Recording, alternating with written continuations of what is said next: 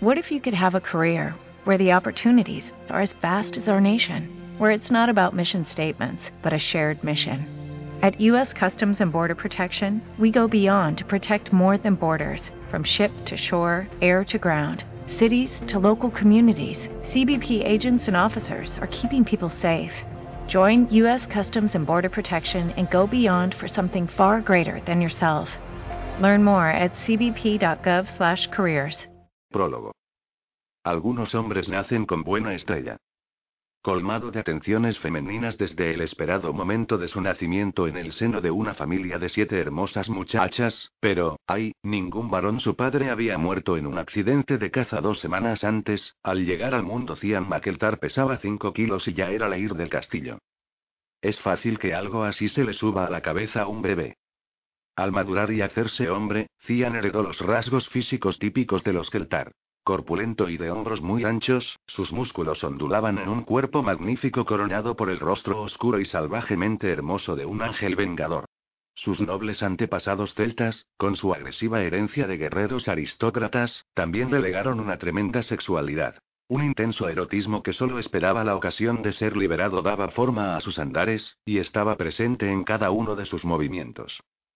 A los 30 años, Cian Makeltar era el sol, la luna, y las estrellas. Y lo sabía. Por si esto fuera poco, además era un druida. Y, a diferencia de la inmensa mayoría de sus ancestros, siempre serios y meditabundos, algo en lo que luego serían superados por la plétora de figuras realmente sombrías que aún tenían que nacer, a él le gustaba serlo. Le gustaba todo lo que llevaba aparejado ser un druida. Le gustaba el poder que sentía latir en sus venas. Le gustaba pasar largas horas en la biblioteca de la cámara subterránea del castillo Keltar, en compañía de un buen whisky y la gran colección de artefactos y textos de la antigua sabiduría, para estudiar el conocimiento arcano, combinar un hechizo de resultados imprevisibles con una arriesgada poción, y así ser cada vez más fuerte y poderoso. Le gustaba recorrer las colinas cubiertas de brezo después de una tormenta mientras pronunciaba las antiguas palabras que curaban a la tierra y a las pequeñas criaturas salvajes. Le gustaba celebrar los ritos de las estaciones, esas noches en que cantaba bajo la gran luna anaranjada de las cosechas mientras el viento de las Islands le enredaba los largos cabellos oscuros y convertía en pilares de fuego las hogueras sagradas que había encendido, porque sabía que los todopoderosos Tuata de Danaan dependían de él. Le gustaba seducir a las mujeres hermosas y hacer las suyas bajo su cuerpo firme como la roca, y en esos instantes siempre recurría a sus artes druídicas para hacerles sentir la clase de placer ilimitado que se murmuraba solo un exótico amante del pueblo mágico podía dar. Incluso le gustaba que una gran parte de su mundo no pudiera evitar tenerle un poco de miedo, al ser él un druida keltar y haber heredado la vieja y aterradora magia de los antiguos. El Lair responsable de la continuación del sagrado legado Keltar a finales del siglo IX era oscuramente seductor y nadie podía resistirse a su encanto, y no había existido un druida más poderoso que él. Cian Makeltar no había tenido que hacer frente a ninguna clase de oposición o desafío, y nadie le había superado. En honor a la verdad, ni siquiera se le había pasado por la cabeza la posibilidad de que un día algo o alguien pudiera hacerla. Hasta aquel maldito Samain de su trigésimo año. Algunos hombres nacen con buena estrella. Cian Makeltar no. Poco después de aquello, la cámara subterránea que contenía la biblioteca quedó sellada para no volver a ser mencionada nunca, y todas las referencias a Cian Makeltar fueron borradas de los anales escritos de los Keltar. Los Keltar de la actualidad suelen enzarzarse en apasionados debates sobre si ese ancestro tan controvertido existió en realidad. Y nadie sabe que ahora más de 1100 años después, Cian Makeltar aún vive. Si a la existencia infernal que lleva ahora se la puede llamar vida. Los Keltar de la actualidad suelen enzarzarse en apasionados debates sobre si ese ancestro tan controvertido existió en realidad. Y nadie sabe que ahora más de 1100 años después, Cian Makeltar aún vive. Si a la existencia infernal que lleva ahora se la puede llamar vida. Primera parte. Chicago. 1. Viernes, 6 de octubre. La llamada que cambió el curso de la vida de Jessica St. James llegó la noche de un viernes sin nada de particular, que no difería significativamente de las otras noches de viernes sin nada de particular de su excesivamente predecible existencia, que ese era uno de los temas sobre los que Jessie prefería no hablar se caracterizaba por no tener nada de particular. Sentada en la escalera de incendios junto a la ventana de la cocina de su apartamento, en el tercer piso del 222 de Elizabeth Street, Jessie disfrutaba de un anochecer más cálido de lo habitual en otoño. Estiraba el cuello hacia la esquina del edificio de piedra rojiza sin molestarse en disimular que había salido a fisgar y observaba a toda la gente que, a diferencia de ella, tenía tiempo para vivir su vida, hablaba y reía en la acera ante el club nocturno que había al otro de la calle. Ya hacía unos minutos que no podía apartar la vista de una pelirroja piernilarga y su novio, un guaperas con tejanos y camiseta blanca de pelo oscuro, piel bronceada y montones de músculos. El guaperas hizo retroceder a la pelirroja hacia la pared y en cuanto la tuvo atrapada allí, le levantó las manos por encima de la cabeza y la besó como si el mundo fuera a acabarse ese día, con todo su magnífico cuerpo concentrado en la labor. Y menudo ajetreo de caderas. El guaperas se restregaba contra su chica con tanto entusiasmo que era como verlos hacer el amor en plena calle.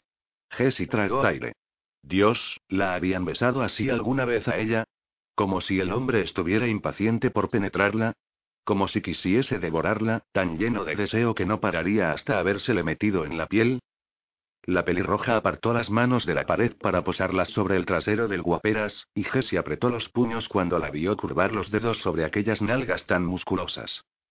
Cuando las manos del guaperas subieron hacia los pechos de la pelirroja y empezaron a apretarle los pezones con los pulgares, Jessie sintió endurecerse los suyos como dos pequeñas perlas. Casi podía imaginar que era ella quien estaba besando aquel pedazo de hombre, que era ella la que estaba a punto de ahogarse en un mar de tórrida pasión animal. ¿Por qué no puedo tener esa clase de vida? pensó. Claro que puedes tenerla, le recordó una vocecita interior, pero antes tienes que sacarte el doctorado. El recordatorio distó mucho de ser tan efectivo como cuando acababa de matricularse en la universidad. Jessie estaba harta de dedicar la mitad de su existencia a la facultad, de tener que hacer equilibrios para llegar a fin de mes, de correr constantemente de sus clases a su agotadora jornada laboral como ayudante del profesor Ken y luego correr a casa para ponerse a estudiar de nuevo, si realmente tenía uno de sus raros días de suerte, para permitirse cuatro o cinco horas de sueño antes de levantarse de la cama y volver a empezar. Su horario estaba tan rígidamente organizado y exigía tanto de ella que no le quedaba tiempo para llevar una vida social. Eso siempre había sido un problema, y Jessie lo llevaba peor que nunca. Había parejas donde quiera que fuese y todas estaban muy pendientes de mostrarle al mundo que eran una pareja, y parecían pasárselo maravillosamente bien mientras lo hacían. Pero Jessie no. En su vida simplemente no había tiempo que dedicar a una pareja. Jessie no era una de esas afortunadas que pueden pasar por la universidad con todos los gastos pagados. Ella tenía que ahorrar, hacer toda clase de economías, y asegurarse de sacar el mayor provecho a cada centavo y cada momento. No solo tenía que hacer frente al programa académico y a una larga jornada laboral, sino que además daba clases. Eso apenas le dejaba tiempo para comer, ducharse y dormir. En las infrecuentes ocasiones en que intentaba salir con alguien, sus hombres enseguida se hartaban de que Jessie pudiera verlos tan poco a menudo y eso, combinado con lo muy abajo que parecían estar en su lista de prioridades y lo poco dispuesta que se mostraba a acostarse con ellos nada más conocerlos, la mayoría de los universitarios parecían convencidos de que si a la tercera cita aún no habían conseguido anotarse el tanto, debía ser porque a aquella chica le pasaba algo raro con los hombres, hacía que no tardaran en buscar pastos más verdes. Aún así, pronto todo habría valido la pena. Por mucho que algunas personas pensaran que llegar a ser arqueóloga y dedicar el resto de tu vida a jugar con cosas viejas, llenas de polvo o a menudo muertas, no era una perspectiva particularmente emocionante, o al menos eso pensaba su madre, quien detestaba la especialidad académica elegida por Jessie y no entendía por qué su hija no estaba felizmente casada y traía al mundo un bebé tras otro como hacían sus hermanas. Jessie no podía imaginar una carrera más apasionante. Quizá no encabezase la lista de sueños de otras personas, pero ocupaba el primer lugar en la suya. Doctora Jessica St. James. Estaba tan cerca que casi podía tocarlo con las puntas de los dedos. Otro año y medio y habría terminado de preparar el doctorado. Entonces saldría con todos los hombres que se le pusieran a tiro, y se apresuraría a recuperar todo el tiempo perdido.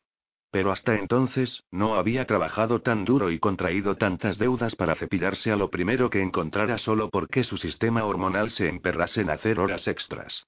Dentro de unos años, se consoló Jessie sin apartar la mirada de la concurrida calle, los que ahora iban a ese club probablemente seguirían yendo a él, sin que sus vidas hubieran cambiado gran cosa, mientras que ella viajaría a lugares lejanos para desenterrar restos del pasado y vivir grandes aventuras.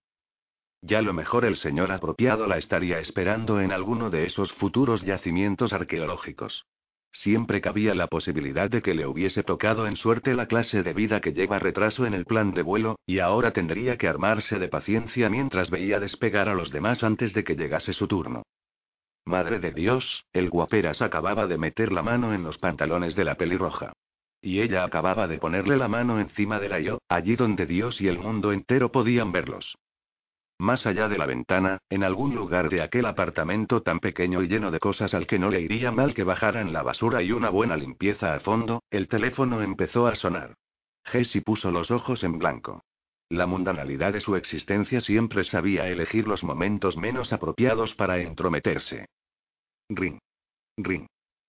Jessie se zampó una última ración ocular de aquella descarada exhibición de sexo en la acera, y luego se encaramó de mala gana al repecho de la ventana de la cocina para entrar en el apartamento.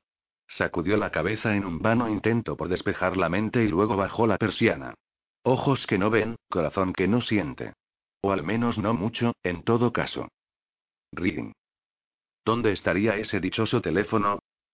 Finalmente lo localizó en el sofá, casi enterrado bajo un montón de cojines, envoltorios de caramelos y una caja de pizza que contenía cuaja algo erizado de pelitos que relucían con un verdor fosforescente. Mientras apartaba con cautela la caja, Jessie titubeó y su mano quedó suspendida en el aire sobre el teléfono. Por un instante, el más breve y peculiar de los interludios, Jessie experimentó la inexplicable pero muy intensa sensación de que no debería cogerlo. Que debería dejarlo en el sofá para que sonara y sonara. Quizá durante todo el fin de semana. Más tarde, se acordaría de aquella sensación. El tiempo pareció detener su curso durante aquella extraña porción de segundos preñadas de significado, y Jessie sintió que el universo contenía la respiración a la espera de ver qué sería lo próximo que hiciese ella. La idea era tan ridícula y egocéntrica que arrugó la nariz solo de pensarlo. Como si el universo hubiese reparado alguna vez en Jessie St. James. Cogió el teléfono. Lucan Mirdin Trevaine iba y venía ante el fuego que ardía en la chimenea. Cuando empleaba el sortilegio de un hechicero para ocultar su verdadera apariencia, cosa que hacía siempre que había alguien presente, Lucan era alto, apuesto, de constitución aún muy robusta a los cuarenta y pocos años que aparentaba, y su abundante cabellera negra tan solo mostraba un poco de plata en las sienes. Era el tipo de hombre que hacía que las mujeres volvieran la cabeza para mirarlo, y los hombres retrocedieran instintivamente para cederle el paso. Su porte decía una cosa. Poder. Yo lo tengo, y tú no. Y si piensas lo contrario, ponme a prueba. Sus rasgos eran puro viejo mundo, y sus ojos grises eran tan fríos como las aguas de un lago escocés bajo un cielo de tormenta. Su verdadera apariencia era mucho menos atractiva. Lucan había acumulado una tremenda cantidad de riqueza y poder en el curso de su existencia, que había sido considerablemente más larga que la de la mayoría de los humanos.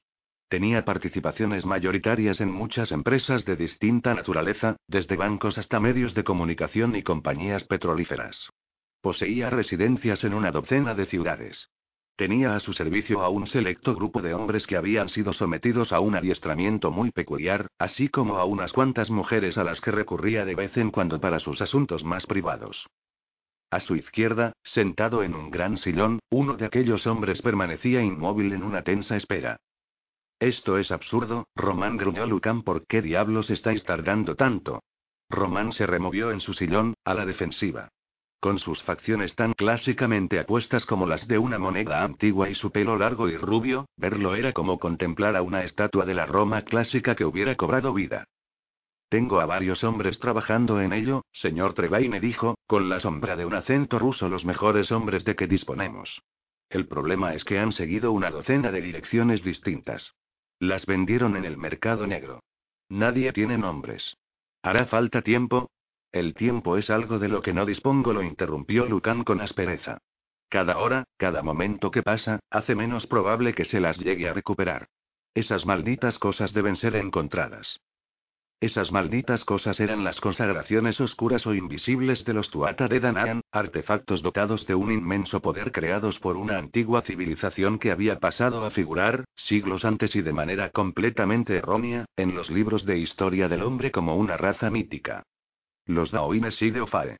Lucan creyó que no podía haber un sitio mejor donde guardar sus tesoros que la bien custodiada residencia privada que tenía en Londres. Estaba equivocado. Terriblemente equivocado. No estaba seguro de qué fue lo que sucedió exactamente hacía unos meses, mientras él estaba fuera del país siguiendo una pista que esperaba pudiera llevarlo hasta el libro negro, la última y más poderosa de las cuatro consagraciones invisibles, pero en algún lugar de Londres y su epicentro tuvo que estar en el este de la ciudad, porque Lucan aún podía sentir los últimos residuos de poder. Había ocurrido algo que reverberó a través de toda Inglaterra. Un poder inmenso y muy antiguo había aflorado por un breve período de tiempo, y sus descomunales emanaciones neutralizaron todas las otras clases de magia en la Gran Bretaña. Este hecho hubiera carecido de importancia para Lucan, pues lo que quiera que fuese aquello volvió a esfumarse tan deprisa como había llegado, de no ser porque su repentina aparición había hecho añicos las formidables, supuestamente inatacables defensas que protegían sus posesiones más preciadas. Las protegían también que la idea de complementarlas con algún moderno sistema de seguridad siempre le había parecido risible. Ahora ya no le parecía tan risible. Se había apresurado a hacer instalar el sistema más avanzado disponible de la actualidad, con cámaras que barrían todos los ángulos en cada una de las habitaciones, porque mientras él estaba fuera del país, un ladrón había irrumpido en el museo privado de su residencia y robado artefactos que Lucan tenía en su poder desde hacía siglos, entre ellos sus insustituibles consagraciones. La caja, el amuleto y el espejo. Por suerte unos vecinos vieron al ladrón mientras se marchaba con su botín. Desgraciadamente, cuando el personal cuidadosamente seleccionado por Lucan consiguió identificar al bastardo y seguirle el rastro, este ya le había vendido los artefactos al primero de una larga serie de escurridizos intermediarios. Artefactos como aquellos, de una naturaleza tan fabulosa y cuya procedencia no podía ser localizada, inevitablemente terminaban en uno de dos lugares en manos de las autoridades de algún país después de que se los hubiera interceptado en tránsito, o vendidos en el mercado negro por una pequeña fracción de su valor antes de desaparecer, a veces durante centenares de años, hasta que se volviese a oír hablar de ellos en algún vago rumor. Pudieron obtener unos cuantos nombres que, además, obviamente eran falsos del ladrón antes de que muriese. Los hombres de Lucan llevaban meses siguiendo un rastro que había sido deliberada y astutamente enturbiado. Y el tiempo empezaba a ser vital. Aunque hemos recuperado tres de los manuscritos y una de las espadas, no hemos podido averiguar nada acerca de la caja o el amuleto. Pero parece que quizá tengamos una buena pista acerca del espejo, estaba diciendo Román. Lucan se embaró. El espejo. El cristal oscuro era la única consagración que necesitaba con urgencia. De todos los años en que podían haberlo robado, había tenido que ser precisamente en este, cuando había que pagar el diezmo. Las otras consagraciones oscuras podían esperar un poco más, si bien no mucho. Eran demasiado peligrosas para que anduvieran sueltas por el mundo. Cada consagración confería a su poseedor un don a cambio de un precio, siempre que el poseedor contara con el conocimiento y el poder necesarios para utilizarla. El don oscuro del espejo era la inmortalidad, siempre que su poseedor cumpliera las condiciones impuestas por el espejo. Lucan llevaba más de mil años cumpliéndolas. Y no tenía ninguna intención de dejar de hacerlo. Un envío que se rumoreó podría corresponder a lo que andamos buscando salió de Inglaterra con rumbo a Estados Unidos a través de Irlanda hace unos días. Creemos que irá a parar a alguna universidad de Chicago, a una. ¿Y entonces qué haces sentado aquí, joder? Dijo Lucan fríamente. Si cuentas con una pista sobre el espejo, la que sea, quiero que la sigas personalmente. Ya. Tenía que recuperar el espejo antes del Samain. O de lo contrario. Ese o de lo contrario era una eventualidad en la que Lucan se negaba a pensar. El espejo sería encontrado, el diezmo sería pagado. Una pequeña cantidad en oro puro pasaba a través del espejo cada cien años. Según la forma de medir el tiempo que usaban los antiguos, lo que equivalía a más de un siglo de acuerdo con la cronología moderna, exactamente a medianoche de la festividad de Samain, o Halloween, como la llamaba el siglo actual. El diezmo debía pagarse en un plazo de 26 días, al cabo de los cuales el espejo volvería a estar en poder de Lucan, o el pacto que obligaba a su cautivo quedaría roto. Mientras el hombre rubio recogía su abrigo y sus guantes, Lucan reiteró su posición en lo que concernía a las consagraciones oscuras. Nada de testigos, Román. Cualquier persona que llegue aunque solo sea a vislumbrar una de las consagraciones. Román inclinó la cabeza en silenciosa aquiescencia. Lucan no dijo nada más. No hacía falta. Román sabía cómo le gustaba a él que llevaran sus asuntos, al igual que lo sabían todos los que trabajaban a su servicio y aún estaban vivos.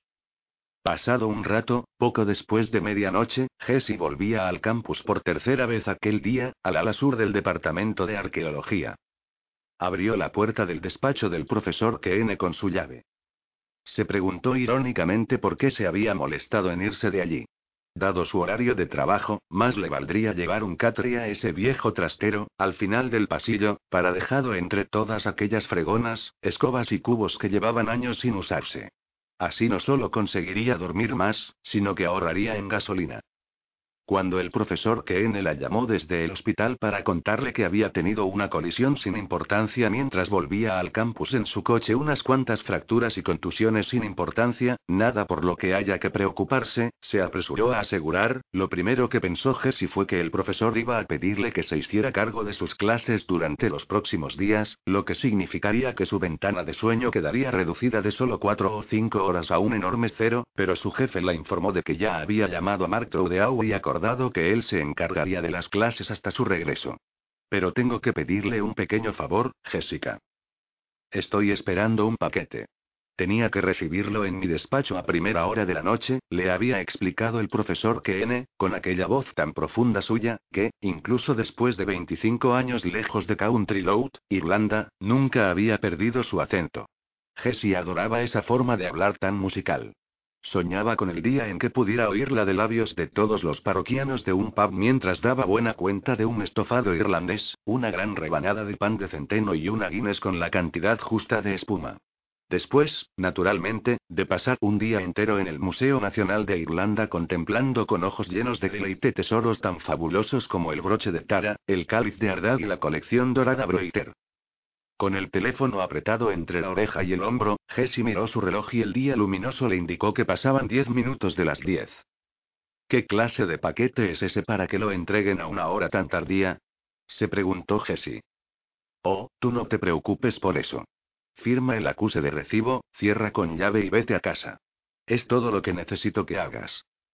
Claro, profesor, pero ¿qué? Tú firma, cierra con llave y olvídate del asunto. Una pausa, un silencio muy significativo, y luego. No hay razón para que se lo menciones a nadie. Es un asunto personal. No tiene nada que ver con la universidad. Jessie parpadeó, un poco sorprendida. Nunca había oído ese tono en la voz del profesor. Las palabras habían sido articuladas con una extraña precisión, y sonaron un poco a la defensiva, casi, bueno, como si el profesor tuviera algo que ocultar. Pierda cuidado, que yo me encargaré de todo. Usted descanse, profesor. No se preocupe por nada, se apresuró a tranquilizarlo, tras llegar a la conclusión de que el pobrecito tenía que estar un poco alterado por los calmantes que le estarían dando en el hospital. Jessie aún se acordaba de la vez que tomó Tilenol con codeína, y luego tardó horas en dejar de sentirse irritable y tener picores por todo el cuerpo. Con todas esas contusiones múltiples, estaba segura de que al profesor le habrían dado algo más fuerte que un poco de Tileno 13. Se detuvo bajo los fluorescentes que zumbaban suavemente en el techo del pasillo de la universidad y se frotó los ojos al tiempo que bostezaba aparatosamente. Estaba agotada. Se había levantado a las seis y cuarto porque tenía que dar una clase a las siete y veinte y para cuando consiguiera llegar a casa esa noche bien, esa mañana y volver a meterse en la cama, tendría que hacer frente a otra jornada de 24 horas. Una más. Jesse hizo girar la llave en la cerradura, empujó la puerta del despacho, buscó a tientas el interruptor de la luz y lo accionó. Entró en el despacho del profesor e inhaló, saboreando la mezcla de olor a libros, cuero y pulimento para madera que flotaba en el aire junto con el aroma del tabaco de pipa favorito del profesor. Algún día ella también tendría su propio despacho, y se parecería mucho a ese. La espaciosa habitación tenía estanterías que iban desde el suelo hasta el techo y unos grandes ventanales que, durante el día, bañaban de sol una antigua alfombra tejida con una intrincada urdimbre de hebras rojas, marrones y ámbar. El mobiliario de teca y caoba era ceremoniosamente masculino. Un majestuoso escritorio cuyas patas terminaban en forma de garras. Un suntuoso sofá de cuero Chesterfield en un color grano de café intensamente tostado. Dos sillones a conjunto. Había numerosos aparadores de cristal para curiosidades y unas cuantas mesas auxiliares con las réplicas más valoradas por el profesor. La reproducción de una lámpara Tiffany completaba su escritorio. El ordenador, con su pantalla plana de 21 pulgadas, era lo único que parecía fuera de lugar en aquel ambiente. Bastaría con quitarlo, y Jessie hubiese podido estar en la biblioteca de una casa de campo inglesa del siglo XIX. Aquí dentro dijo a los repartidores por encima del hombro. El envío resultó no ser exactamente lo que ella esperaba. Por el modo en que el profesor le habló de él, Jessie se había imaginado un sobre muy grueso, quizás un pequeño paquete. Pero en realidad se trataba de una caja de madera enorme. Era alta, ancha, aproximadamente del tamaño de un, bueno, de un sarcófago o algo por el estilo, y acarrear aquella mole a través de los corredores de la universidad no estaba resultando nada fácil. Con cuidado, hombre. Inclínalo. Inclínalo. Que me aplastas el dedo. Retrocede un poco y ponlo en ángulo. Una disculpa con voz ahogada. Más gruñidos. Esta maldita cosa se resiste horrores. El pasillo es demasiado estrecho. Ya casi han llegado, dijo Jessie a modo de ayuda. Solo un poquito más. De hecho, unos instantes después los dos hombres se bajaban con cuidado de los hombros la caja oblonga y la depositaban sobre la alfombra. El profesor me dijo que tendría que firmarles algo, dijo Jessie, sin disimular su intento por darles prisa. Tenía por delante un día entero de trabajo y estudio mañana, ejem, hoy. Necesitamos algo más que eso, señora. Este envío no se puede dejar en destino hasta que haya sido verificado. ¿Verificado? repitió Jessie. ¿Y eso qué significa? Que este envío vale un montón de pasta, y la aseguradora con la que contrató su póliza el transportista necesita disponer de una verificación visual y una condonación de responsabilidades. ¿Ve? Aquí lo pone. El repartidor más corpulento le alargó una tablilla para sujetar papeles en la que había unas cuantas hojas. A mí me da igual quién lo haga, señora, con tal de que alguien me quite de encima los formularios. Así era, porque en la hoja de envío estaba estampado en grandes letras rojas verificación visual y requiere condonación, y luego había dos páginas de pedante y pomposa jerga legal con toda una serie de términos y definiciones que detallaban los derechos de la naviera y el comprador. Jessie se pasó la mano por sus cortos rizos oscuros y suspiró. Al profesor no iba a gustarle nada todo aquello. Había dicho que era algo personal. ¿Y si no dejo que abran el envío y lo inspeccionen? Entonces volverá al sitio del que ha venido, señora. Y le aseguro que el transportista se cabreará muchísimo. Sí, dijo el otro hombre, asegurar esa cosa ha costado un riñón y parte del otro. Si hay que devolverla, su profesor tendrá que correr con los gastos del viaje de vuelta. Él también se cabreará muchísimo. Los dos repartidores se quedaron mirándola con expresión desafiante, remisos a echarse al hombro por segunda vez aquella caja tan difícil de maniobrar, llevarla por el pasillo, meterla en la camioneta y devolverla al almacén, para luego volver a hacer la entrega pasado un tiempo.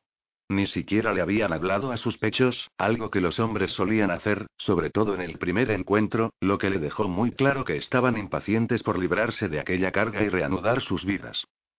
Jessie miró el teléfono. Luego miró su reloj. No sabía el número de la habitación del profesor y sospechaba que si llamaba a la centralita del hospital nunca le pasarían con él a esas horas. Aunque el profesor había insistido en que no tenía nada grave, Jessie sabía que los médicos no lo habrían ingresado si las lesiones no hubiesen sido bastante serias. Los hospitales de hoy en día daban las altas al mismo ritmo que los ingresos. Se preocuparía más el profesor si ella abría la caja, o si rechazaba la entrega y luego le costaba una fortuna tener que cargar con los costes de volver a transportarla. Jessie suspiró de nuevo, tan temerosa de abrir la caja como de no hacerlo. Al final fue la universitaria que nunca tenía un centavo la que se encargó de tomar la decisión. Perfecto. Pues entonces hagámoslo. Abran la caja. Veinte minutos después, los repartidores habían puesto a buen recaudo la firma recelosamente garabateada por Jessie y se habían marchado, llevándose consigo los restos de la caja. Y ahora Jessie, de pie ante el objeto, lo contemplaba con curiosidad. No era un sarcófago después de todo. De hecho, la mayor parte del contenido de la caja resultó ser un relleno protector acompañado de una gran cantidad de envoltorio. Los repartidores rebuscaron entre capas y más capas de relleno mezclado hasta extraer un espejo y, después de preguntarle a Jessie dónde quería que lo pusieran, fueron hacia las estanterías y lo dejaron apoyado en ellas. Treinta centímetros más alto que Jessie, el marco del espejo relucía con suaves destellos dorados. Formas y símbolos tallados de tal uniformidad y cohesión que parecían implicar un sistema de escritura cubrían hasta el último centímetro de aquel gran adorno. Jessie entornó los ojos y se puso a examinar las tallas, pero su especialidad no era la lingüística, y los símbolos no se correspondían con nada que, sin rebuscar en libros o anotaciones, pudiera identificar como una letra, palabra o glifo. Dentro del aparatoso marco dorado, los bordes exteriores del cristal plateado se hallaban enturbiados por lo que parecía ser alguna clase de nebulosa mancha negra, pero aparte de eso, el espejo era asombrosamente límpido. Jessie imaginó que en algún momento de su existencia se habría roto y sido sustituido, con lo que al final resultaría ser siglos más joven que el marco. Ningún espejo de la antigüedad había logrado alcanzar semejante nivel de claridad. Aunque los espejos artificiales más antiguos descubiertos hasta el momento por los arqueólogos se remontaban al año 6200 AC, no estaban hechos de cristal, sino de obsidiana pulida. Los primeros espejos de cristal de un tamaño realmente significativo, paneles de metro por metro y medio, no se hicieron hasta 1680 por el cristalero italiano Bernardo Perrotto para el Salón de los Espejos del Palacio de Versalles, encargados por el extravagante rey Sol, Luis XLV.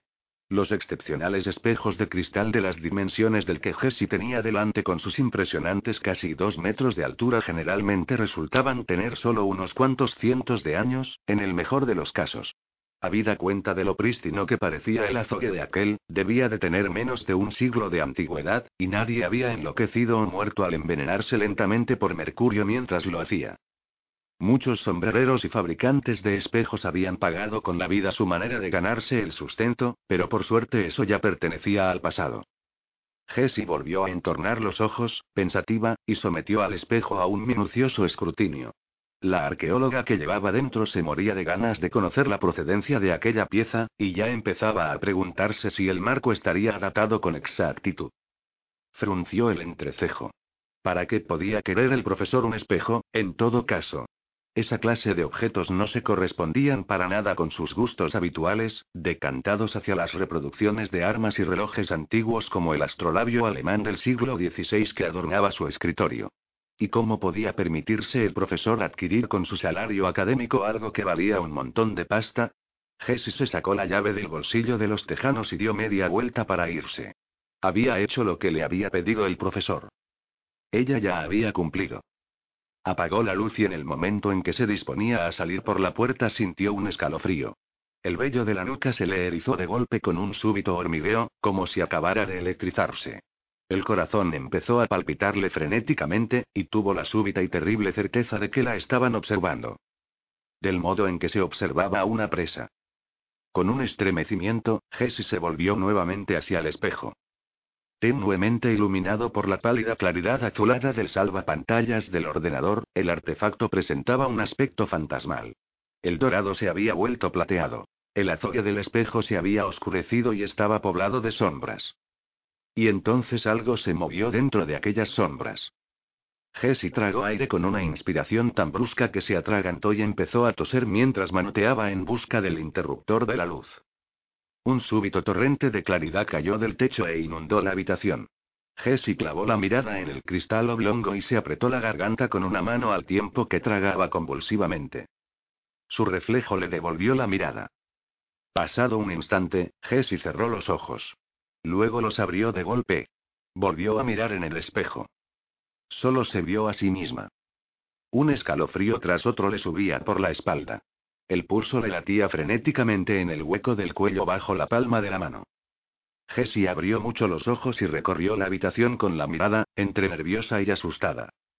El despacho del profesor estaba exactamente como debía estar. Pasado un instante que se le hizo eterno, Jessie intentó reír. Pero lo que hubiese debido ser una carcajada se convirtió en un jadeo entrecortado que resonó por todo el despacho con un sinfín de eco desagradables, como si la cantidad de metros cuadrados disponible y el espacio realmente ocupado no coincidieran del todo. Jessie, se te han empezado a aflojar los tornillos, susurró. Estaba en el despacho del profesor, a solas con un espejo y su imaginación hiperactiva. Jessie sacudió la cabeza, se volvió, apagó la luz y esta vez cerró la puerta enérgicamente y sin mirar atrás. Cruzó el pasillo con rápidas zancadas, salió al aparcamiento de la parte de atrás y se encaminó hacia su coche, tan deprisa que dejó a su paso una estela de hojas rojas y doradas. Cuanto mayor era la distancia que interponía entre ella y el edificio, más ridícula se sentía Jessie. ¿Cómo había llegado a asustarse a esa manera solo porque era de noche y estaba sola en el campus? Algún día trabajaría en alguna excavación arqueológica de cualquier rincón perdido del mundo, muy probablemente a altas horas de la noche y a veces sola. No podía permitirse esa clase de fantasías. Había momentos, sin embargo, en los que la imaginación empezaba a hacerte de las suyas, sobre todo cuando tocabas un broche druida de hacía 2500 años o examinabas una espada fabulosa del período del Atene. Ciertas reliquias del pasado parecían contener pequeñas cantidades de energía, el residuo de las vidas llenas de pasiones de quienes las habían tocado. Aunque nunca nada ni remotamente parecido a lo que ella creyó ver hacía unos instantes. ¿Qué diablos ha sido eso? masculló, al tiempo que sentía un último estremecimiento. Dios, está claro que llevo el sexo metido en el cerebro. Ver en acción al guaperas y su pelirroja hacía un rato parecía haberla afectado profundamente. Eso, combinado con el agotamiento y la poca luz, decidió Jessie firmemente mientras abría la puerta de su coche y se sentaba al volante, tuvo que ser demasiado para su mente y, por un instante, le había hecho tener una especie de alucinación barra fantasía con los ojos abiertos. Porque por un instante había estado convencida de ver a un hombre medio desnudo, un dios del sexo hecho hombre, a decir verdad de pie en el despacho de Kene, que le devolvía la mirada. Se había dejado engañar por la luz, algún extraño juego de sombras, eso debía de ser. Un hombre imponente, oscuramente bello y musculoso, que rezumaba poder. Y avidez. Y sexo. La clase de sexo del que nunca llegan a disfrutar las chicas buenas. Oh, cariño, necesitas encontrar novio. Aquel hombre la miraba como si ella fuese caperucita roja y el gran lobo malo después de una larga temporada de ayuno. Sí, no cabía duda de que se había dejado engañar por la luz. La miraba desde dentro del espejo. En un lugar que no era un lugar, y aún así era lo bastante lugar para utilizarlo como fortaleza prisión de la que no podías fugar un lugar tan aterrador que un hombre corriente hubiese enloquecido solo con verlo, casi dos metros de Iglander del siglo IX se agitaron dentro de su jaula. Un sonido bestial vibró en las profundidades de su garganta. Tal como pensaba. Había olido a una mujer. Tos.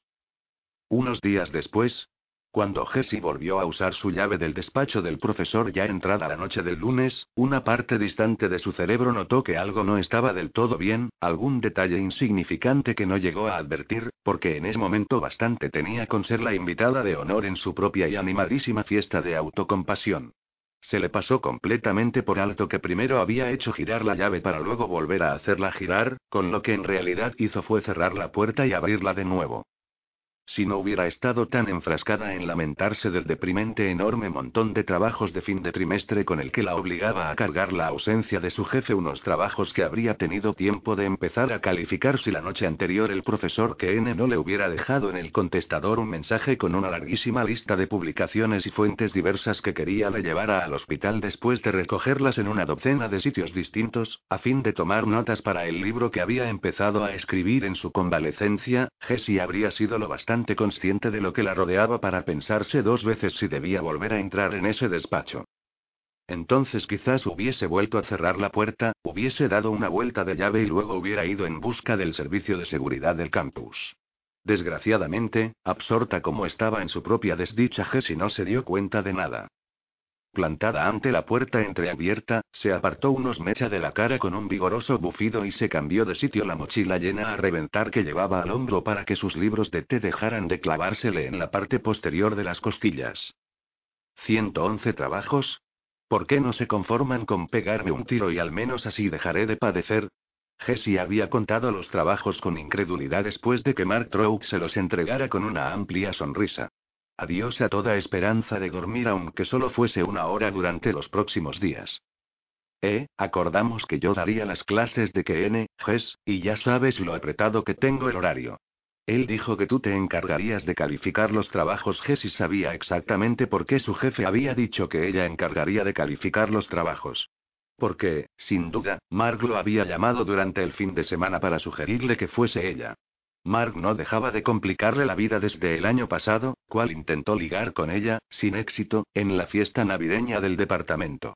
Jessie no soportaba que los hombres intentaran entablar conversación con sus pechos en cuanto la conocían, como si por encima de ellos de no hubiera nada en lo que valiese la pena fijarse, y en Mark era un caso particularmente patético. Ella no iba por ahí hablando a la entrepierna de los hombres. Como era de esperar, el profesor le había dejado otro mensaje mientras ella daba una clase con lo que en las últimas 24 horas el total de comunicados ya ascendía a 5, por Dios, que alguien le requisara el teléfono a ese hombre o lo dejara inconsciente con una buena dosis de sedantes, para agradecerle que fuese una ayudante tan simpática y dispuesta a ayudar a los Denmark está ocupadísimo, y le dije que no te importaría echarle una mano. Claro. Como si Jessie pudiera elegir. Y como si Mark estuviera todavía más ocupado que ella. Pero el mundo académico aún era como el resto del mundo en muchos aspectos, un coto masculino y cada vez que Jessie empezaba a olvidarlo, la vida invariablemente se apresuraba a administrarle alguna clase de recordatorio. Jessie empujó la puerta con la cadera, entró en el despacho y la dejó entornada. Luego rodeó el escritorio y fue directamente hacia una de las paredes de estanterías. No se molestó en encender la luz, en parte porque ella misma se había encargado de organizar el despacho y sabía exactamente dónde encontrar los dos libros sobre los celtas de las Galias que quería el profesor Kene, y en parte porque estaba decidida a no dejarse distraer por el espejo y el hormiguero de preguntas que había hecho aparecer en su mente. Procuraba no pensar en el extraño efecto óptico que padeció el viernes, y había llegado a la conclusión de que todo fue cosa de la poca luz combinada con el agotamiento pero se moría de ganas de saber si el espejo era una auténtica reliquia. ¿Cómo se las había arreglado el profesor para hacerse con él? ¿Habría alguna forma de establecer su origen? ¿Se había llevado a cabo alguna datación realmente fiable? ¿Qué eran esos símbolos, en todo caso? Jessie tenía la clase de memoria a la que siempre se le pegan las cosas, una habilidad extremadamente útil en el campo académico que había elegido, y bastó con aquella rápida inspección inicial para que algunos de los símbolos quedaran grabados en ella.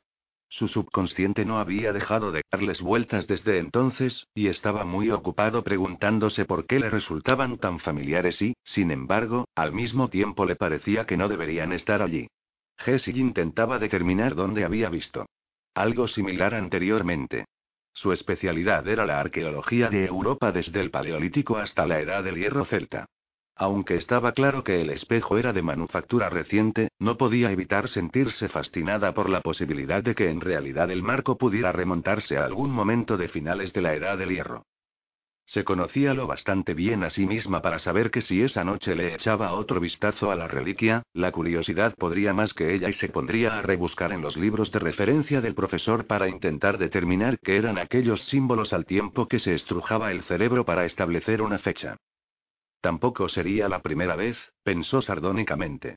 Ya había perdido la cuenta de las noches que había pasado en vela sin darse cuenta, concentrada en examinar un artefacto u otro, sobre todo en aquellas raras y gloriosas ocasiones en que la universidad tenía la suerte de que algún coleccionista le confiara una pieza durante unos días para que fuese estudiada o verificada. Al día siguiente siempre lo pagaba con creces. Con esa infernal pila de trabajos esperándola, no podía permitirse perder ni un instante. Entrar y salir, rápida y eficiente, era plan y se atendría a él. Se disponía a coger del estante los dos gruesos volúmenes que venía a buscar cuando oyó el suave chasquido de la puerta al cerrarse tras ella. Jessie se quedó inmóvil, con la mano suspendida en el aire. Luego soltó un bufido y cogió el primer libro. Una corriente de aire. Solo había sido eso. Olvídalo, ¿de acuerdo? No pienso asustarme solo porque de noche y vuelvo a estar sola en el campus.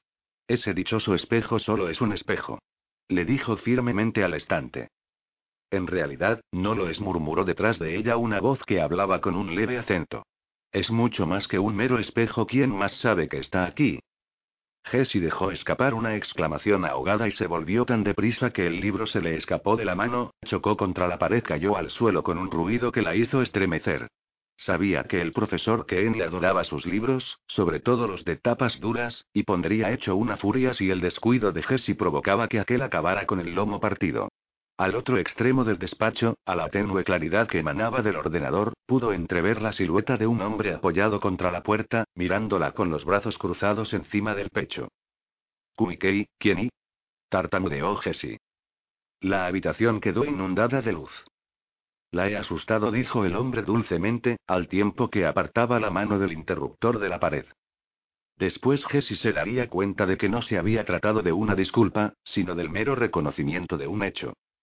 Volvió a parpadear, todavía un poco deslumbrada por el súbito incremento en el voltaje, y miró al hombre. Tranquilamente apoyado en la puerta, había vuelto a cruzarse de brazos. Alto y con una constitución magnífica, era extremadamente atractivo. Sus largos cabellos rubios recogidos sobre la nuca revelaban un rostro clásico impecablemente afeitado. Llevaba un caro traje oscuro hecho a medida, una camisa recién planchada, una corbata muy elegante. Su acento sonaba claramente eslavo, tal vez ruso, pensó Jesse. Un joven profesor extranjero en visita académica. Contratado por la universidad para que diera algún curso, quizá. No sabía que hubiera nadie más en esta ala del departamento, dijo Busca al profesor N. El profesor y yo ya hemos pasado un rato juntos esta noche, replicó él con el fantasma de una sonrisa. Una manera bastante extraña de expresarlo. El comentario pasó por la mente de Jesse sin que llegara a percibirlo, porque aún estaba asimilando el gambito de apertura del visitante. El tema le interesaba demasiado, así que decidió centrarse en él. ¿Qué quería decir con eso de que es mucho más que un mero espejo? ¿Qué sabe usted acerca de él? ¿De dónde procede? ¿Ha venido aquí para autentificarlo? ¿O ya ha sido autentificado? ¿Qué son esos símbolos? ¿Lo sabe? Él se apartó de la puerta y dio dos pasos hacia el interior del despacho. Tengo entendido que lo trajeron el viernes pasado. ¿Lo ha visto alguien más? Jesse reflexionó unos instantes y luego negó con la cabeza. Creo que no. Los que trajeron el envío abrieron la caja, pero aparte de eso, solo lo he visto. Yo. ¿Por qué? Él recorrió el despacho con la mirada. ¿No han entrado a limpiar desde entonces? ¿Alguna otra persona que tenga una llave como la de usted? Jessie frunció el entrecejo, un poco perpleja ante el curso que tomaban las preguntas. Y un poco irritada al ver que el hombre no respondía a ninguna de las suyas. No. El servicio de limpieza viene los miércoles y la única razón por la que tengo una llave es que soy la ayudante del profesor Kene. Comprendo, dijo el hombre, al tiempo que avanzaba otro paso. Fue entonces cuando Jessie lo sintió. Amenaza como un aura impalpable que emanaba de él. Al principio no la había percibido, desarmada por su apostura, curiosa acerca del artefacto, distraída periféricamente por sus propias cavilaciones. Pero estaba ahí, un lobo oculto bajo el disfraz de oveja. Pese a toda su apariencia de educado interés, había algo frío y peligroso debajo de aquel traje tan elegante. Y ahora su mirada es puesta en ella. ¿Por qué? No tenía ningún sentido. Y de pronto ese minúsculo detalle que se le había pasado por alto cuando hizo girar la llave en la cerradura emergió de las aguas cenagosas del subconsciente de Jessie. La puerta no estaba cerrada con llave. Aquel hombre tenía que estar dentro del despacho, y se ha escondido detrás de la puerta cuando ella la empujó con la calera. Haz que siga hablando, pensó mientras intentaba no dejarse llevar por el pánico. Respiró hondo. La adrenalina ya había entrado en acción, acelerándole el ritmo cardíaco y haciendo que sintiera pequeños temblores en las manos y las piernas. Jesse se concentró en ocultar que, aunque tarde, por fin había reconocido el peligro. La sorpresa podía ser la única ventaja de que disponía. En algún lugar del despacho había algo que podría usar como arma, algo amenazador que un libro. Tenía que hacerse con ese algo ante que aquel hombre supiera que lo había descubierto. Jesse miró disimuladamente hacia la derecha. Sí. Tal como pensaba, una de las réplicas de cuchillos antiguos del profesor estaba expuesta en una mesita de curiosidades cerca de ella. Aunque era una reproducción, hecha de acero y no de oro incrustado con piedras preciosas, sería tan mortífera como el original. Bueno, ¿y qué antigüedad tiene ese espejo? preguntó, al tiempo que adoptaba su mejor expresión de ojos abiertos al máximo y perdone, pero es que soy un poco tontita. Por un momento el hombre pareció meditar si debía responderle o no, y luego se encogió de hombros. Usted probablemente lo situaría en la antigua edad de piedra. Jesse tragó aire, y por una fracción de segundo se olvidó del miedo. ¿La antigua edad de piedra? ¿Le tomaba el pelo o qué? Un momento, un momento. Pues claro que no lo decía en serio. Era patentemente imposible. Las primeras formas de estura, la cuneiforme y los jeroglíficos, no habían aparecido hasta un período situado entre mediados y finales del siglo IV antes de la cristiana. Y esos símbolos tallados en el marco del espejo en alguna clase de escritura. Ja, ja. Oiga, que no soy tan idiota bueno, admitió Jessie una mueca de consternación, lo cierto era que hoy daba la ilusión de serlo, en prácticamente todos los frentes, pero normalmente ella no era así. Normalmente ella solo padecía uno o dos frentes de estupidez, pero no esa especie de atontamiento generalizado que la envolvía por todas partes. Eso lo situaría antes del año 10.000 de la era cristiana Smozo, mientras robaba unos cuantos centímetros más. ¿Se habría dado cuenta el hombre de lo que intentaba hacer ella? De ser así, lo disimulaban muy bien. Sí, lo situaría justo ahí. Considerablemente predijo él mientras daba otro paso adelante. Jessie consideró la posibilidad de gritar, pero estaba casi segura de que no había nadie más en el ala sur a aquellas horas de la noche, y sospechaba que más valía que ahorrara energías para invertirlas en defenderse. De acuerdo, pongamos que decido aceptar eso como punto de partida, dijo, al tiempo que se desplazaba unas cuantas fracciones de centímetro. Solo un poquito más. Que no deje de hablar se atrevería a saltar sobre el cuchillo. Usted asegura que el marco pertenece a la antigua edad de piedra. ¿Correcto? Y las tallas fueron añadidas después, y el espejo fue insertado en el marco alrededor del siglo pasado. No. La pieza entera, en su totalidad, es de la antigua edad de piedra. Jessie se quedó boquiabierta. Se apresuró a cerrarla, pero sintió que se le volvía a abrir. Escrutó el rostro del hombre y no detectó ningún indicio de que estuviera tomándole el pelo. Imposible. Símbolos aparte, eso es un espejo de cristal. Él rió suavemente. No, del todo. Nada es exactamente lo que parece en una pieza invisible. ¿Una pieza invisible? Repitió ella con cara de perplejidad. Me temo que no estoy familiarizada con esa clasificación. Curvó los dedos, lista para lanzarse sobre el cuchillo mientras su mente iniciaba la cuenta atrás. Cinco, cuatro, tres. Casi nadie lo está. Indica que nos referimos a ciertas reliquias tan especiales que pocas personas llegan a verlas y son todavía menos las que viven para contarlo. Antiguas consagraciones hechas por los Tuata de Danaan más tenebrosos.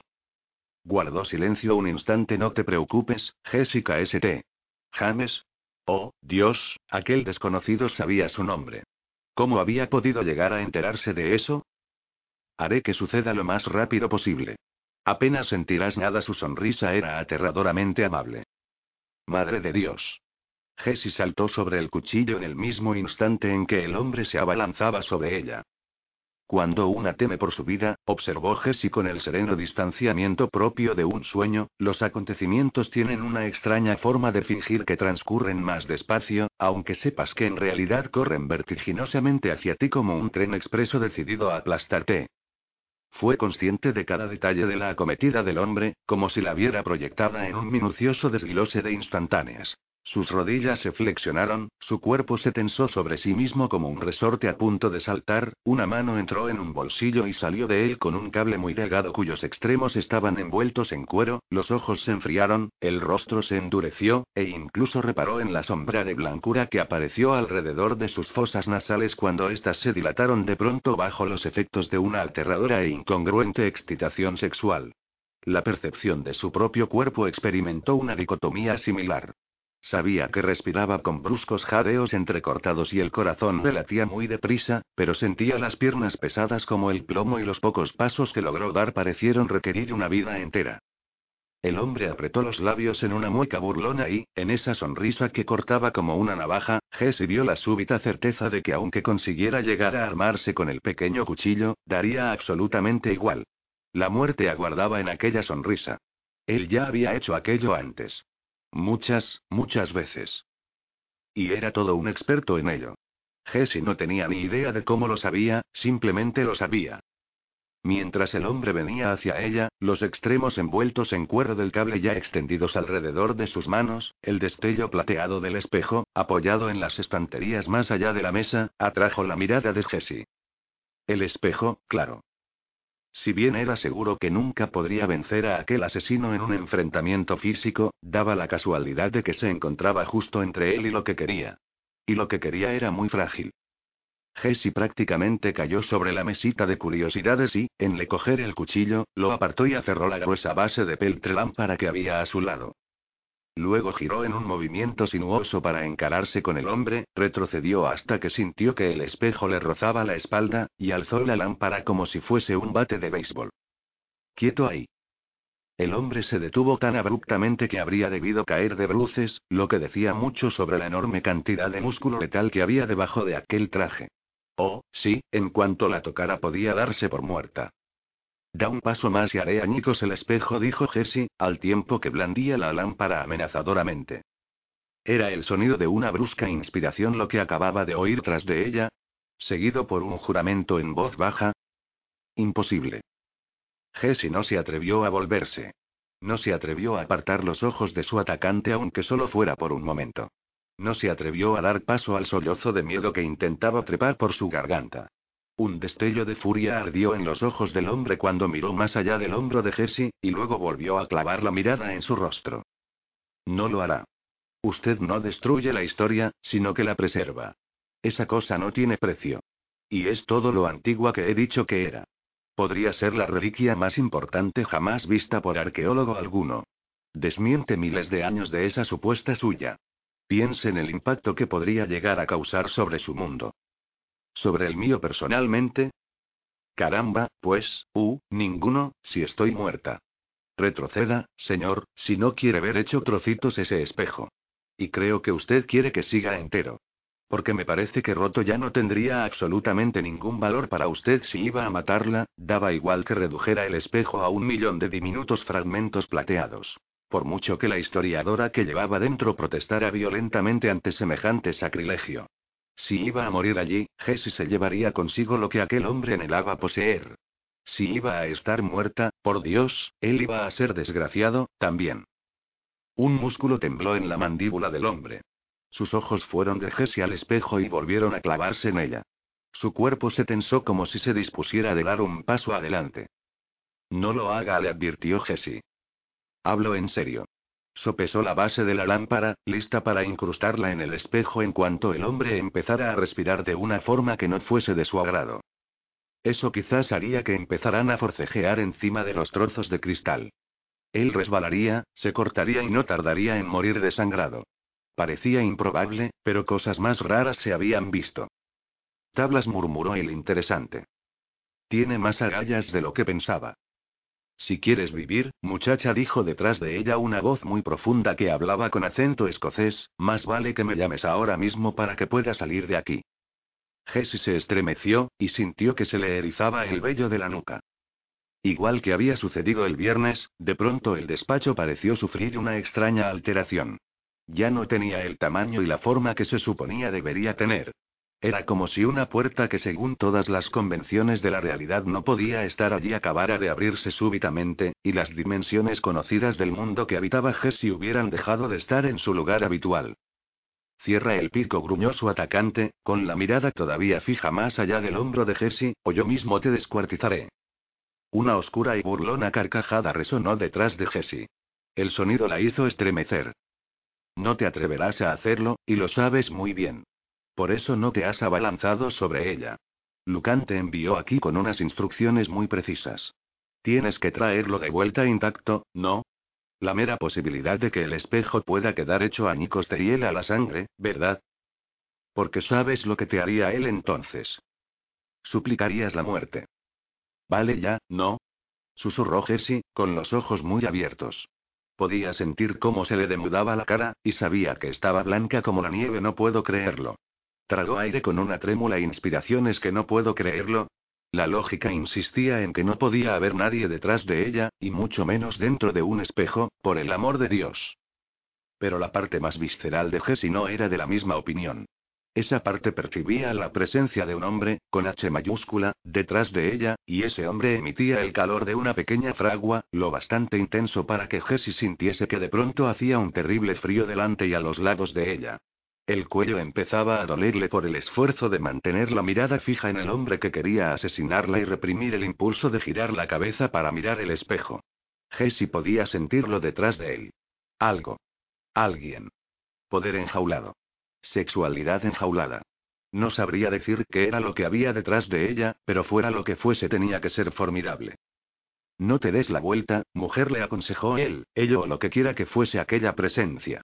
No apartes los ojos de él y habla después de mí, no se lo aconsejo, la advirtió el hombre rubio mientras la miraba a los ojos. No tiene ni idea de lo que dejaría salir de ese espejo si lo hiciese. Jessie volvió a tragar aire con otro jadeo entrecortado. Podía sentir la furia que el rubio se obligaba a mantener a raya y sabía que si él llegaba a pensar, aunque solo fuese por una fracción de segundo, ella no iba a romper el espejo después de todo, ya podía darse muerta.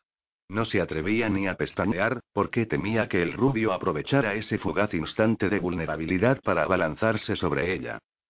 Y a su espalda había algo que no podía estar ahí, al menos no según ninguna de las leyes de la física tal como las entendía Jessie.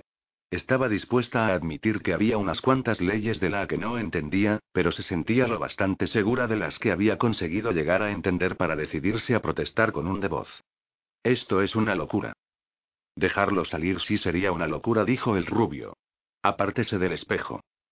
Haga lo que le digo y me aseguraré de que él no le haga ningún daño. Oh, como que me lo voy a creer. ¿Ahora ha decidido ser mi protector? Llámame para que pueda salir de aquí, mujer, ordenó la voz espejo. Tu protector soy yo. Esto no está pasando.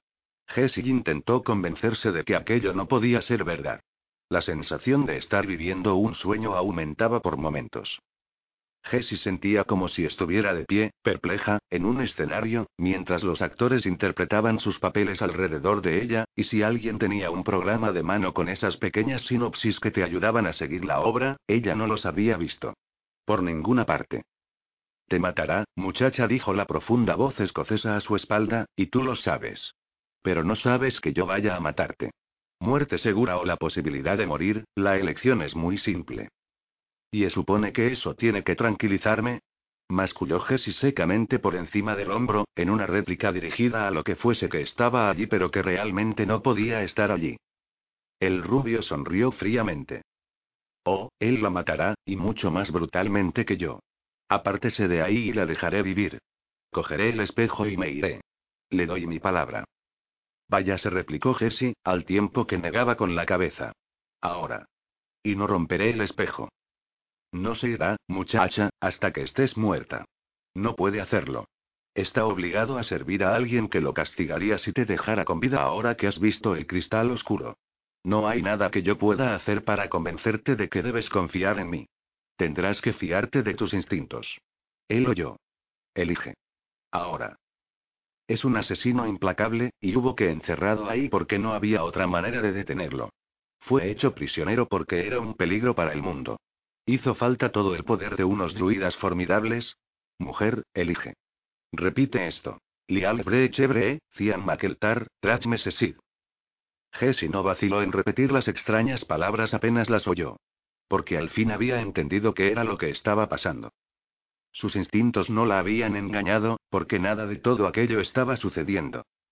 Lo que estaba sucediendo era que había entrado en el despacho del profesor Kennedy, en vez de ir directamente al estante para coger los libros como creyó que había hecho, se había sentado un instante en el mullido sofá de cuero Chesterfield porque notaba los ojos un poco cansados. Pero terminó en una posición demasiado horizontal.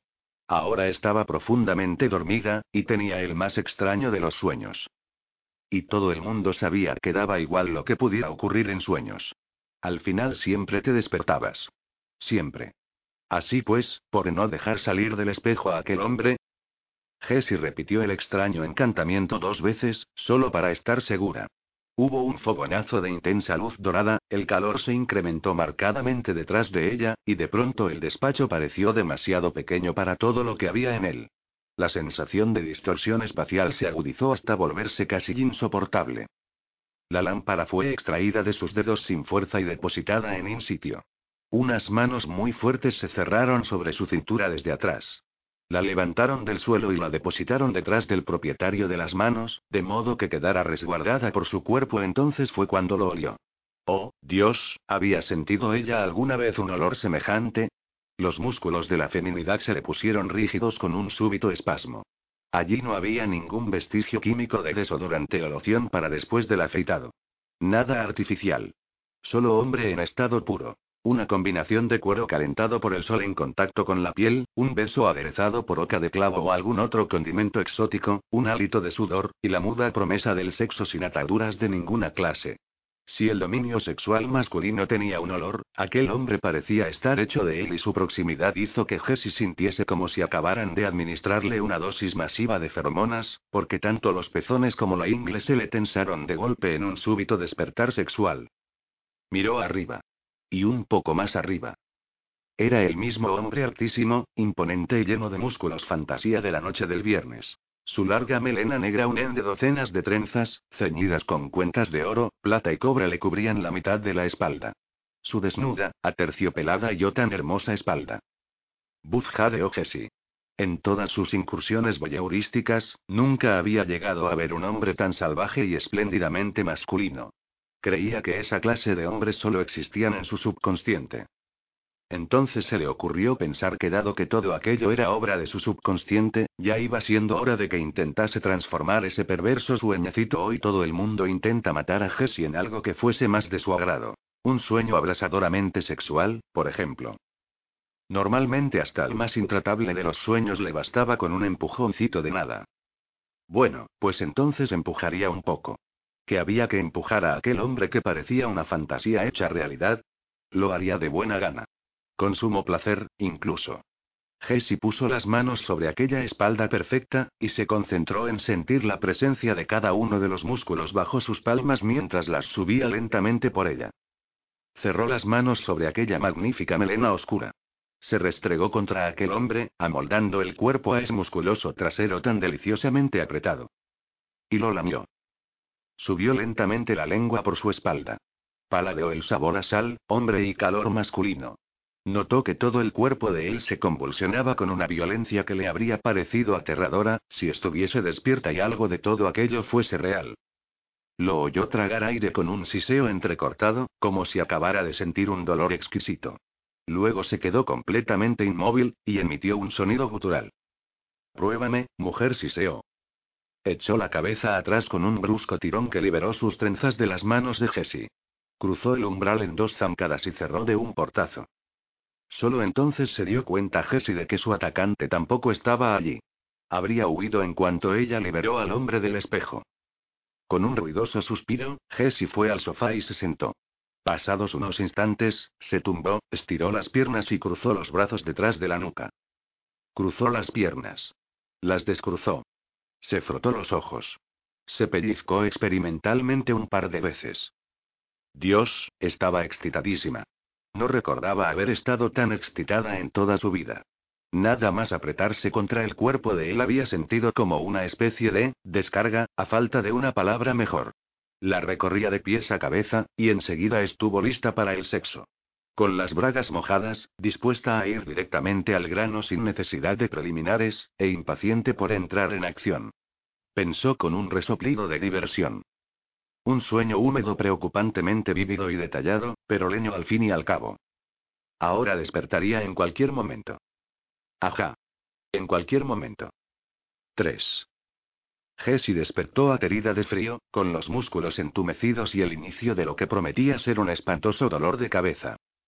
Le dolía el cuello por haber dormido en una postura rara y en algún momento de la noche debía de haber tirado la almohada al suelo, porque no había nada ni remotamente mullido debajo de su cabeza. Abrió los ojos y se incorporó, con la intención de tomar un poco de Advil, recuperar la almohada perdida y pasar otro rato acostada, pero, nada más abrir los ojos, tuvo que añadir a su lista de quejas el hecho de que no tenía ni idea de cuál era su ubicación actual dentro del universo. Estaba perpleja. Desgraciadamente, el respiro de la realidad que le proporcionó el que aún no se hubiese despertado del todo fue demasiado breve. Porque apenas se hubo incorporado, Jessie descubrió que no estaba en su cama, sino en el sofá del despacho del profesor KN, y los acontecimientos de la noche anterior estallaron como una bomba de acción retardada dentro de su cerebro. Jessie gimió, dejó caer la cabeza y se la apretó con las manos. Acontecimientos imposibles. Un desconocido que había intentado matarla en el despacho. Una absurda historia de que el espejo se remontaba a la antigua edad de piedra. Un hombre dentro del espejo al que ella había liberado, sin importarle que supuestamente fuera un asesino implacable. Pura locura. ¿Qué me está pasando? Gimoteó Jesse con el rostro entre las manos. Pero ya sabía lo que le estaba pasando. Era dolorosamente obvio. Se le habían empezado a aflojar los tornillos, eso era lo que pasaba. Y la suya no sería la primera mente que sucumbía bajo el peso de una carga demasiado ambiciosa en el curso de posgrado. Raro era el trimestre en que no hubiese uno o dos estudiantes que se daban por vencidos. Los supervivientes siempre sacudían la cabeza y cotillaban implacablemente acerca de cómo fulanito o fulanita no había podido aguantar la presión. Jessie lo sabía, porque estaba presente cuando decían esas cosas. Pero yo puedo aguantar la presión. Obtengo unos resultados realmente magníficos, no hay más que echarle un vistazo a mis calificaciones académicas. Protestó para sus adentros. Claro, claro. Pues entonces replicó la lógica sin inmutarse, ya me dirás qué otra explicación puede haber para todas esas alucinaciones, o sueños, o lo que quiera que sean, que no has parado de tener durante los últimos días. Jesse suspiró. Tratar de negado no serviría de nada, porque lo cierto era que durante los últimos días había tenido un par de episodios de, bueno, algo, durante los que no solo había sido incapaz de distinguir la realidad de la fantasía, sino que era como si ni siquiera fuese ella la que creaba la fantasía. Lo que no parece justo, pensó mientras se tragaba una burbuja de carcajadas que hubiesen sonado casi histéricas. Si una chica estaba perdiendo el juicio, ¿no debería al menos disfrutarlo un poco? ¿Por qué demonios iba a conjurar al espécimen masculino ideal, el más incendiario de los guaperas, solo para luego convertirse a sí misma en la víctima indefensa de algún extraño plan de asesinato? Es que no lo entiendo. Jessie se llevó los índices a las sienes palpitantes y se las frotó cautelosamente en lentos círculos. A menos que realmente hubiera sucedido. Claro. Ya. Un hombre dentro del espejo. Seguro.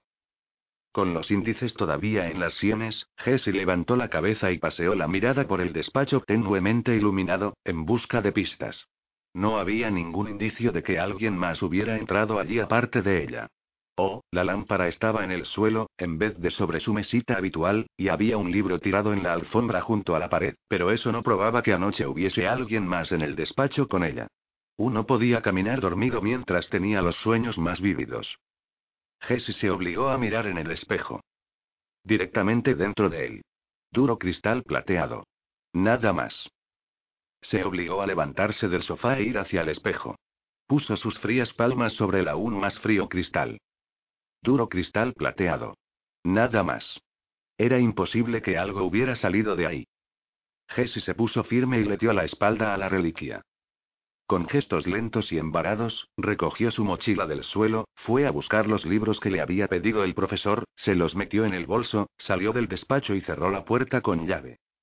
Por primera vez en toda la historia de su carrera académica, Jessie hizo lo impensable. Se saltó las clases, fue a casa, tomó unas cuantas aspirinas, se puso su camiseta favorita de Godsmack, se metió en la cama y se tapó la cabeza con las mantas. Y se quedó escondida allí. Ella nunca se daba por vencida. Nunca renunciaba a sus planes y al programa que se hubiese fijado. Nunca intentaba eludir responsabilidades. Por muy sobrecargada de obligaciones que pudiese llegar a estar, Jessie sabía que bastaba con dejar que una sola de ellas se retrasase o quedara por atender para que una docena más se vieran afectadas. Un pequeño lapsus de nada podía dar inicio a una imparable caída en barrena hacia los abismos sin fondo de la entropía. Por lo tanto, todo tenía que ser atendido y completado de la manera planeada. El invierno anterior, Jessie había ido a clase durante una de las tormentas de nieve más brutales que se recordaban en Chicago, temblando de pies a cabeza con los violentos escalofríos de un inicio de gripe y encontrándose tan mal que sentía como si le hubieran clavado un alfiler en cada uno de los millones de diminutos poros de su piel. En más de una ocasión había dado clases mientras incubaba una laringitis que casi la había dejado sin voz, ayudada únicamente por un té que sabía fatal hecho con aceite de oliva, mondas de naranja y otros ingredientes inmencionables que aún la hacían estremecer cuando pensaba en ellos. Había calificado trabajos con casi 40 grados de fiebre. Pero la locura no era una tarea pendiente que uno pudiera quitarse de encima para volverle la espalda y pasar al próximo proyecto. Y Jessie no tenía ni idea de cómo hacer para vérselas con ella. Nada más cruzar la puerta de su apartamento pensó que el chocolate podía ser un buen primer paso, así que cogió una bolsa de Hershey que reservaba para las emergencias, por ejemplo, algún desastre particularmente grave en el pelo, el síndrome de tensión premenstrual, o el típico día en que no aguantabas a los hombres, y se puso a dar buena cuenta de aquellos deliciosos bocaditos de cacao en su cálido capullo debajo de las mantas. Después de haber devorado la bolsa entera, se quedó profundamente dormida. Durmió sin parar hasta las nueve de la noche. Al despertar se encontraba mucho mejor, tanto que se le ocurrió que tal vez lo único que necesitase fuese diez horas seguidas de sueño sin interrupciones. Que, ahora que empezaba a hacerse mayor después de todo, tampoco era como si acabara de matricularse en la universidad. Ya tenía 24 años. Sus frecuentes noches en vela quizá ya no fuesen tan llevaderas como en el pasado. Que quizá debería empezar a tomar vitaminas. Beber más leche. Comer verduras. No estaba loca, se dijo, al tiempo que sacudía la cabeza y sonreía levemente ante lo absurdo de la idea. Los dos sueños barra alucinaciones tan intensamente vívidas que había tenido no eran más que un episodio aislado de estrés combinado con falta de sueño, y no tenía por qué hacer una montaña de un grano de arena. Solo estaba agotada, murmuró para sí, con un asentimiento de cabeza lleno de optimismo que no venía muy a cuento. El chocolate y unas cuantas horas de sueño habían bastado para hacer que se sintiera un poco más animada. Le dieron las fuerzas que necesitaba para partir de cero. Jessie se sentía lista para volver a empezar desde el principio, hacer frente al día, o a la noche, lo que le tocara en suerte, y demostrarse a sí misma que no le ocurría absolutamente nada. Al menos así era como se sentía antes de encender el televisor. Venganza. Esa era la posibilidad que había impedido que Cian McEltar enloqueciese durante los 1133 años que pasó cautivo en el cristal oscuro. Desde fuera, el cristal parecía poco más que un espejo recargado de adornos. Desde dentro, era una prisión de piedra circular, con 15 pasos de diámetro desde cualquier punto por el que uno escogiera recorrerla. Y Cian la había recorrido muchísimo. Había contado cada maldita piedra. Suelo de piedra. Muros de piedra. Techo de piedra. Gris. Monótona. Fría. Había logrado no sucumbir al paso de los siglos gracias a un único pensamiento, que ardía en sus venas como fuego líquido. Venganza. Cian vivió ese pensamiento, lo respiró y llegó a convertirse en él, mientras esperaba dentro de aquella jaula, desde el día en que Lucan Mirdin Trevaine, un hombre al que antaño tenía por su mejor amigo y un gran compañero en las artes mágicas, lo había atado al cristal oscuro, con lo que consiguió la inmortalidad para sí mismo. Habida cuenta del inmenso poder de los hechizos de aprisionamiento que Lucan había usado contra él unidos a que el estar prisionero en el espejo hizo que Cian quedara reducido a la impotencia, porque solo podía salir de él si alguien que estuviese fuera del espejo le otorgaba unos breves instantes de libertad entonando un hechizo de invocación, algunos hombres podrían haber renunciado a toda esperanza de vengarse por considerarla imposible. Pero al ser un druida, y además un keltar, Cian sabía que las cosas que parecían imposibles rara vez lo eran. Porque en realidad imposible significaba lo que aún no ha sucedido. Una gran verdad que quedó demostrada cuando, tres meses y medio antes, un ladrón había entrado en la fortaleza que Trevaine tenía en Londres, lo que en sí mismo ya era una imposibilidad y se llevó la mitad de las reliquias más apreciadas del bastardo, el cristal oscuro entre ellas, cuando solo faltaban unos meses para pagar el diezmo que ataba hacían a la consagración. El azar por fin había decidido favorecerlo. Lucan había perdido la posesión del espejo justo cuando más necesidad tenía de él. Ahora era el décimo día del décimo mes, y a Cian le bastaba con no caer en poder de Lucan durante 22 días más hasta que diese la medianoche en la víspera del día de las consagraciones, el aniversario de su encarcelamiento original para poder saciar esa sed de venganza que no había dejado de consumirlo durante un milenio. Y por todos los diablos, ardía en deseos de hacerla. Ahora que Lucan tenía una pista sólida sobre el libro oscuro, la más peligrosa de todas las consagraciones invisibles, era aún más vital que Cian rompiera el maldito pacto que lo aprisionaba. El libro oscuro permitía invocar la magia negra más letal jamás conocida por la humanidad, por lo que en manos de cualquier hombre era una receta infalible para la destrucción cataclísmica. En las de Lucan Merlin Trevaine, podía desencadenar el fin del mundo tal como lo conocía la humanidad. Si lograba descifrar algunos de los intrincados hechizos que contenía el libro, Lucan podría reescribir la historia y cambiar el tiempo. Cian tenía que evitar que se hiciera con él. Tenía que derrotar a su antiguo enemigo de una vez por todas. Al principio había pensado que la batalla ya casi estaba ganada. El cristal oscuro llegó a pasar por tantas manos y fue enviado tan lejos que Cian creía que Lucan nunca conseguiría encontrarlo a tiempo, pero lo sucedido ayer le había dejado muy claro que no iba a ser así. Lucan había logrado dar con él, y eso quería decir que a Cian se le acababa el tiempo. Reconoció al asesino ruso apenas este entró en el despacho. Ya había tenido ocasión de vislumbrarlo varias veces en el pasado cuando Román visitaba la residencia que Trevaine tenía en Londres, donde Cian estaba colgado en una pared del estudio privado de su enemigo desde la que lo torturaba la vista ofrecida por un muro de ventanales, que daban a una calle muy frecuentada en un mundo en el que él nunca volvería a vivir. Al menos tenía una vista. Si Lucan lo hubiera colgado vuelto hacia la pared, quizá ni siquiera el anhelo de venganza habría impedido que Cian llegase a enloquecer. Tampoco habría tenido ocasión de llevar a cabo toda clase de pruebas con el espejo cuando su carcelero estaba fuera, y así aprender a materializar dentro de él los objetos inertes que quedaban en su línea de visión. De ese modo, había podido mantenerse al corriente del paso del tiempo y de los cambios que traía consigo el progreso. Cian devoró cada uno de los libros, periódicos y publicaciones que habían pasado por el estudio de Lucan a lo largo de los siglos, y a veces hasta pudo ver un poco la televisión, mientras el paisaje se metamorfoseaba más allá de la ventana y dejaba de ser una verde ladera para convertirse primero en un pueblo y, finalmente, en una sofisticada ciudad. Muy parecida a aquel Chicago que había recorrido la noche anterior. Gracias a Dios, por fin podía volver a andar libremente. Sintió el tacto de la hierba aplastada bajo sus botas y saboreó la caricia del viento en su cara. Dentro del espejo hubo días en los que Cian de buena gana se hubiera cortado el brazo derecho con tal de poder aspirar una bocanada de un fuego de turba lleno de fragantes gavillas de brezo, o llenarse los pulmones unas cuantas veces con el aire que olía a sal en alguno de los acantilados de Escocia. O tumbarse en lo alto de una colina para mirar los cielos, nunca tan próximos a los ojos que allá en Escocia, y ver cómo el crepúsculo se adueñaba de ellos para llenados de franjas violetas y carmesíes, hasta el momento en que pasarían a ser un dosel de terciopelo negro salpicado de diamantes estrellados. Cian llevaba 1133 años sin ver su amada Escocia. Tener que vivir exiliado de su tierra natal era el infierno para un Iglander.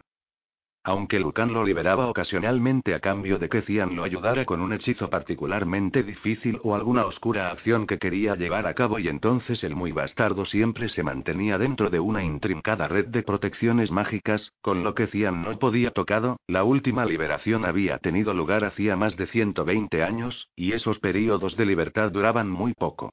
La magia del cristal oscuro siempre lo reclamaba pasado un tiempo, pese a toda la resistencia que le oponía Cian.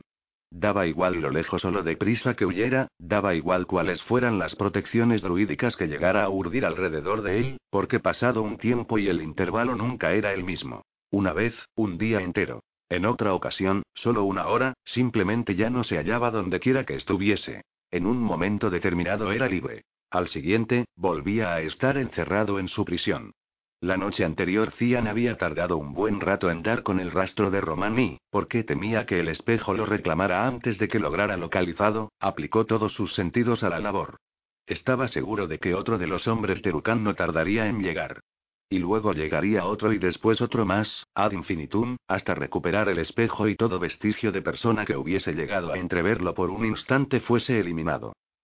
Aquella clase de hombres los que recurrían a la magia, tanto la blanca como la oscura, los que practicaban el rayo de H siempre se aseguraban de que cosas como las consagraciones permanecieran ocultas a los ojos del mundo.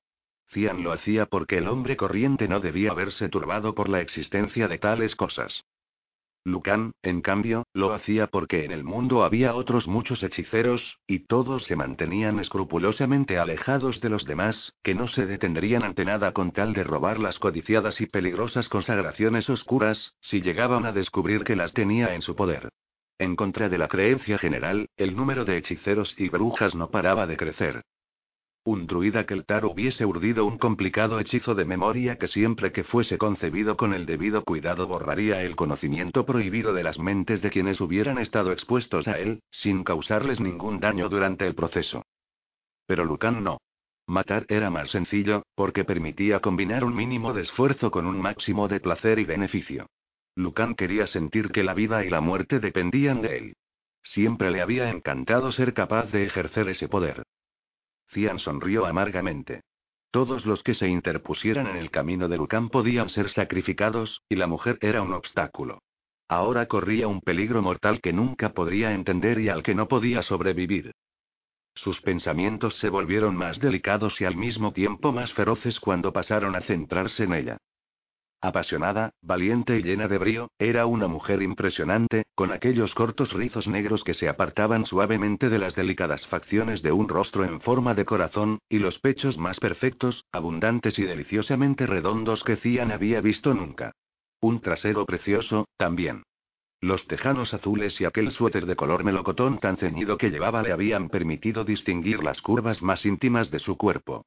Incluso pudo entrever una parte de sus bragas que no cubrirían más de una fracción de su generoso trasero, hechas con unas finas cintas de tela, asomando hacia arriba desde la cintura de sus tejanos.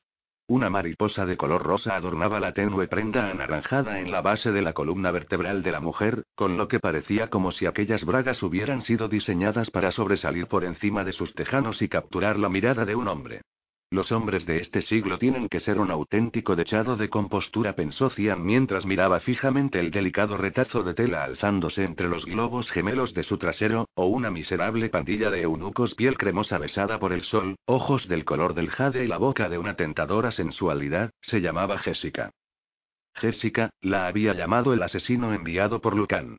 Como Cian esperaba, Jessica se esforzó por convencerse a sí misma de que la noche anterior nunca había sido real. Las pocas veces en que los no iniciados tenían ocasión de ver al prisionero del espejo, culpaban a lo que fuese con tal de negar la posibilidad de su existencia. Él, en cambio, estaba dispuesto a recordar todas las veces que hiciera falta un instante de la noche anterior, porque quería convencerse de que realmente había acontecido. Jessica se había restregado contra él y lo había saboreado. Apretó los magníficos globos de sus pechos contra la espalda de Cian, de modo que él pudo sentir la presencia de los pezones endurecidos a través de la lana, y luego lo lamió. Como si anhelara sentir la sal de su piel en la lengua. El miembro de Cian había despertado de golpe con una erección tan violenta que el movimiento arrastró consigo a los testículos, y poco faltó para que la semilla saliera disparada de ellos. La desesperación con que la sentía apretarse contra su espalda afectó a Cian de un modo que nunca había experimentado antes, y de pronto fue como si una tremenda convulsión le desgarrara el alma. Por un instante temió no ser capaz de obligarla a apartar las manos que ella había enredado en sus oscuros cabellos para irse de aquel despacho. Necesitó recurrir a toda su fuerza de voluntad para no abalanzarse sobre ella, tumbarla en el suelo y poseerla allí mismo. Para olvidarse por completo de su atacante para enterrarse dentro de ella y permanecer allí hasta que la magia oscura lo arrancara de aquel cuerpo tan magnífico. Pero sabía que no debía hacer eso, porque Cian no solo no iba a permitir que la vida de Jessica St. James quedara extinguida como una frágil vela atrapada en la mortífera tempestad que ella misma había creado, sino que además la necesitaba. Veintidós días murmuró. Después de más de un milenio de espera, ahora su venganza dependía de un número de días risiblemente finito. Jessica St. James aún no lo sabía, pero lo ayudaría a hacerse con las herramientas que necesitaba. Si no voluntariamente, por obra de las artes oscuras que conocía Cian. Y había llegado a conocer muchas. Había practicado la mayoría de ellas. Y en todas destacó. Lucan no era el único que había codiciado el cristal oscuro. Dale más potencia a tu primavera con The Home Depot. Obtén una potencia similar a la de la gasolina para podar, recortar y soplar con el sistema OnePlus de 18 voltios de Ryobi desde solo 89 dólares. Potencia para podar un tercio de un acre con una carga. Potencia para recortar el césped que dura hasta dos horas. Y fuerza de soplado de 110 millas por hora. Todo con una batería intercambiable. Llévate el sistema inalámbrico OnePlus de 18 voltios de Ryobi. Solo en The Home Depot. Haces más. Logras más.